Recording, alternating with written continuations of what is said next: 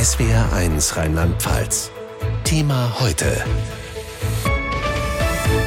Mit Clemens Wagner.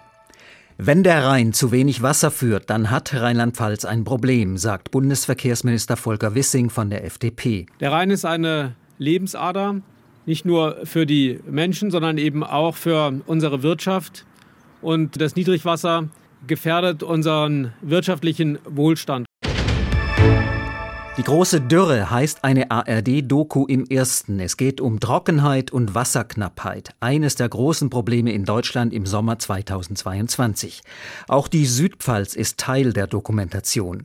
Ein Wissenschaftler und ein Umweltschützer wollen herausfinden, wie viel Wasser die Landwirte hier tatsächlich verbrauchen, wie viel Grundwasser sie benutzen, um ihre Felder künstlich zu bewässern.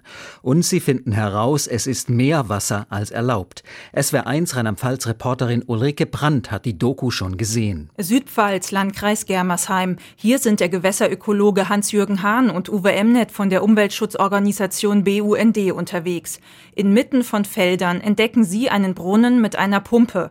Die Größe der Pumpe erscheint ihnen verdächtig. Wir haben hier eine Pumpe, die weit über dem liegt an Leistung, was hier an Entnahme erlaubt wurde. Das ist eine Erlaubnis, die genehmigt eine Beregnung von fünf Kubikmetern pro Stunde. Noch während der Wissenschaft Wissenschaftler und der Umweltschützer mit dem Filmteam vor Ort sind, kommt ein Landwirt angefahren und stellt die Pumpe ab. Jetzt muss alles schnell gehen. Hahn und Emnet springen ins Auto. Die beiden wollen herausfinden, auf welchen Feldern und bei wie vielen Beregnern jetzt das Wasser ausgeht. 29. Ja. Aber der Beweis. Das Zwölffache der genehmigten Menge von dem Brunnen. Die Genehmigung müsste eigentlich erlöschen. Die müsste zurückgezogen werden. Für die Genehmigung der Wassermengen ist die SGD Süd, die Struktur- und Genehmigungsdirektion, zuständig. Für die Kontrolle der Landwirte eigentlich auch. Ob dieser eine Landwirt aus dem Kreis Germersheim nun mit Konsequenzen rechnen muss? Konkret wird die SGD Süd noch nicht. Die Behörde schreibt auf SWR-Anfrage nur, in den Fällen, bei denen eine Überschreitung der erlaubten Mengen nachgewiesen wird, wird nach Prüfung ein Ordnungswidrigkeitsverfahren eingeleitet. Und wie reagiert der Bauern- und Winzerverband auf die Enthüllung in der ARD-Doku? Johannes Cefuß, Vizepräsident des Verbandes, sagt, Der Landwirt wird mal völlig überrascht auf seine Genehmigung schauen, wenn sie dann so ist. Und die ist also nicht praxisgerecht. Fünf Kubikmeter Wasserrechte pro Stunde, das sind ja genehmigte Menge für einen Kleingarten. Also alles nur ein Einzelfall im Kreis Germersheim. In der ARD-Doku heute Abend wird geschätzt, dass die Landwirte in der gesamten Südpfalz mindestens doppelt so viel Wasser für die künstliche Beregnung benutzen, als sie eigentlich dürften. Johannes Cefuß vom Bauern- und Winzerverband kann das weder bestätigen noch zurückweisen. Übrigens weist der Bauern- und Winzerverband darauf hin, dass der Anbau von Gemüse immer eine künstliche Bewässerung brauche. Wer Gemüse aus Deutschland und der Region kaufen möchte, der dürfe nicht die ganze Zeit mit dem Finger auf die Landwirtschaft zeigen. Vom Sommer 2022 wird vor allem ein Gefühl bleiben. So wenig Wasser gab's schon lange nicht mehr. Flüsse führen so wenig Wasser wie kaum je zuvor. Die Grundwasserspiegel sinken immer mehr ab. Das hat Folgen für unsere Wirtschaft und unseren Wohlstand und sorgt für Alarm bei Experten.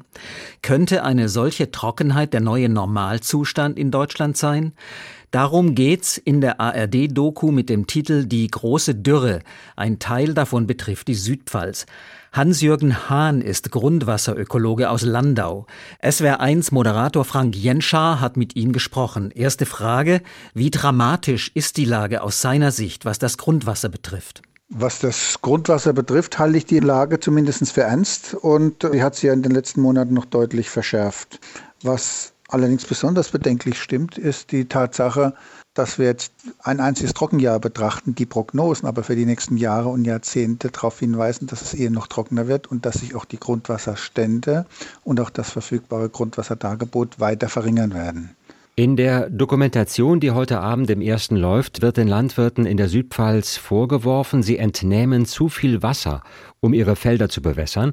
Worauf beruhen diese Vorwürfe und wie realistisch sind die?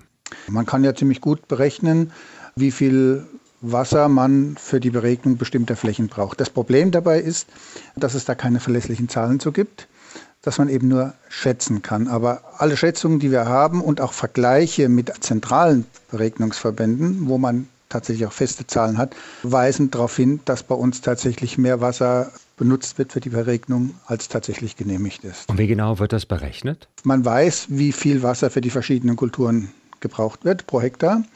Man weiß, wie viele Flächen man hat. Man kann dann mitteln und kommt dann auf einen bestimmten Wert. Ja, wie kann man das Problem jetzt in den Griff bekommen? Das Problem ist eigentlich vielschichtiger. Das eine ist, dass die Landwirte tatsächlich Wasser brauchen und auch mehr Wasser brauchen. Die Frage ist, wie geht man damit um? Ändert man die Kulturen? Und das andere ist, dass genauso klar ist, dass nicht mehr Wasser entnommen werden kann, wie nachhaltig ist. Und hier ist es tatsächlich auch eine Frage der Aufsicht, dass dann auch kontrolliert wird. Und das passiert eben nicht. Mhm. In der Südpfalz haben wir die glückliche Ausnahme, dass es hier bundesweit ein Pilotprojekt gibt, die das erstmalig dann versucht, auch von der technischen Seite digital und in Echtzeit umzusetzen. Könnte man nicht auch Brauchwasser einsetzen zur Bewässerung? Das wäre doch vielleicht eine Möglichkeit, die Trinkwasserreserven zu schonen. Brauchwasser einzusetzen ist grundsätzlich eine Option. Allerdings muss gewährleistet sein, dass die Qualität dieses Brauchwassers so gut ist, dass es zu keinen Belastungen der Böden auch des Grundwassers führt. Das ist genau die Krux dabei. Kann man sagen, wenn es jetzt so weitergeht mit diesen hohen Trinkwasserverbräuchen, wann wird es richtig eng mit dem Wasser? Das lässt sich aus meiner Sicht jetzt nicht so vorhersagen, weil es natürlich ganz große Unterschiede gibt zwischen den verschiedenen Regionen Deutschlands und weil es auch ganz stark von der Art der Wasserversorgung abhängt. Hängt die Wasserversorgung eher an Quellen oder hängt die Wasserversorgung eher an tieferem Grundwasser? Also das macht einen ganz erheblichen Unterschied. Insofern lässt sich die Frage eigentlich nur schwer beantworten. Der Grundwasserökologe Hans-Jürgen Hahn, vielen herzlichen Dank. Danke auch. Trockenen Fußes zur Mäuseturminsel im Rhein bei Bingen. Das mag sinnlich ein schönes Erlebnis sein. Dass das bis vor kurzem möglich war, zeigt aber vor allem eines. Rheinland-Pfalz und ganz Deutschland brauchen wirtschaftlich einen Rhein, der auch wirklich eine Wasserstraße ist. Jetzt ist der Mäuseturm zum Glück wieder eine Insel, aber das Niedrigwasser und die damit verbundenen wirtschaftlichen Probleme sind weiter da. Vor allem in Zeiten des Klimawandels könnten sie zum Normalfall werden. Bundesverkehrsminister Volker Wissing von der FDP hat heute in Mainz mit Wirtschaftsverbänden darüber gesprochen, wie mit dem Problem Niedrigwasser und den Problemen für die Schiffbarkeit des Rheins umgegangen werden soll. SWR1-Moderator Frank Jenscher hat darüber mit Christian Buttgereit aus der SWR1-Redaktion Landespolitik gesprochen. Erste Frage, wie soll die Schiffbarkeit verbessert werden? Also einerseits bessere Prognosen, was die Pegelstände angeht, dann exaktere Navigationssysteme, um die Havariegefahr der Schiffe zu minimieren, aber vor allem sollen Hindernisse unter Wasser auf der Strecke zwischen Mainz bzw. Budenheim und St. Goarshausen beseitigt werden. Das sind in der Regel Felsen, die in die Fahrrinne hineinragen und wenn man die ein Stück Stück weit abträgt, dann können die Schiffe bei auch etwas niedrigem Wasserstand noch fahren. Ja, wie lange wird das dauern, bis das geschafft ist? Na, die Idee ist schon mal nicht neu. Man hat das eigentlich 2019 schon beschlossen. Damals hieß es, das machen wir bis 2030. Jetzt soll es aber so schnell wie möglich gehen, sagte Verkehrsminister Wissing heute. Dazu soll eine, man höre, Beschleunigungskommission gegründet werden. Wie schnell die das Ganze dann beschleunigen wird, darauf wollte sich der Minister heute nicht festlegen, denn da gibt es natürlich einige rechtliche Klippen zu umschiffen. Vor allem befürchtet Wissing Widerstand von Umweltschützern. Und natürlich wollen wir auch den Dialog suchen und wollen möglichst einvernehmliche Lösungen, damit es am Ende nicht zu gerichtlichen Auseinandersetzungen kommt, was ein solches Projekt auf unkalkulierbare Zeit verzögern kann. Das heißt also, es wird wahrscheinlich noch Jahre dauern, bis diese Hindernisse im Rhein beseitigt sind. Was heißt das zum Beispiel für ein Unternehmen wie die BASF? Ein hoher BASF-Manager war ja heute auch bei dem Spitzengespräch. Er betonte nochmal, wie wichtig der Rhein vor allem für die Versorgung mit Rohstoffen ist. Das sind so große Mengen, die kann man nicht einfach auf Güterzüge oder gar auf Lkw laden, sagte er. Und deshalb seien diese 60 Millionen Euro für die Rheinvertiefung gut angelegt. Aber bis es soweit ist, setzt die BASF auf Spezial Spezialschiffe mit einem besonders niedrigen Tiefgang. Manager Uwe Liebels sagte nur, das ist ziemlich teuer. Ein Niedrigwasserschiff kostet im Vergleich etwa 10 bis 15 Millionen Euro. Das bedeutet, für die Investitionssumme von 60 Millionen Euro könnte man entweder vier bis sechs extrem niedrigwassergängige Schiffe bauen lassen oder die Schiffbarkeit für Hunderte von Schiffen verbessern. Wochenlange Trockenheit, kein Regen in Sicht, Niedrigwasser im Rhein und vielerorts wegen Wasserknappheit ein Bewässerungsverbot. Etwa im Kreis Kochemzell, dort dürfen seit sechs Wochen weder Pools befüllt noch Sportplätze gewässert werden.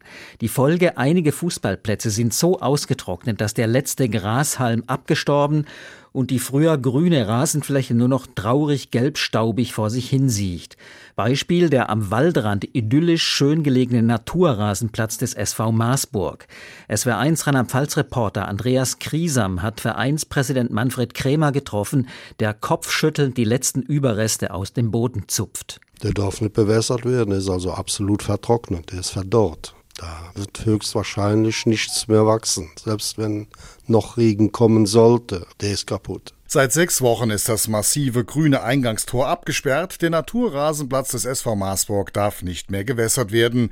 Den 62-jährigen Vereinspräsidenten erinnert die Situation an das Jahr 2018. Da war es ähnlich heiß und trocken. Es hat lange gedauert, 2019, bis wir wieder so weit hatten. Viel Dünger, Nachsäen. Wir kamen nochmal mit dem blauen Auge davon. Hat uns zwar viel Geld gekostet, dann im Frühjahr 2019 ihn wieder hochzupäppeln, aber er war aber nachher wieder bespielbar. Manfred Krämer ist skeptisch, ob ihm und seinen Vereinsmitgliedern das in diesem oder nächsten Jahr wieder gelingt. Damals hat die Sanierung rund 9000 Euro gekostet. Dieses Mal wird's mehr, glaubt er.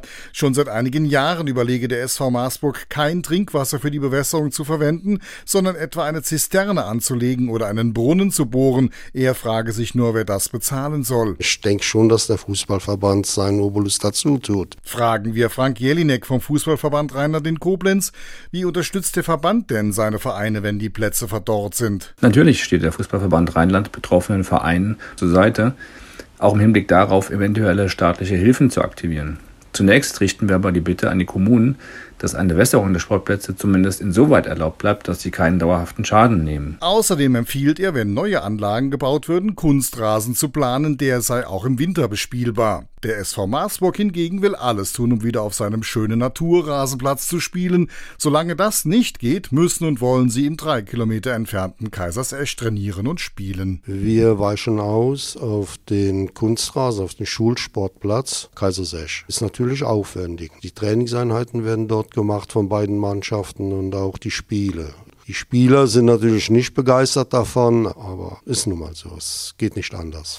Thema heute. Täglich von Montag bis Freitag in SWR1 Rheinland-Pfalz.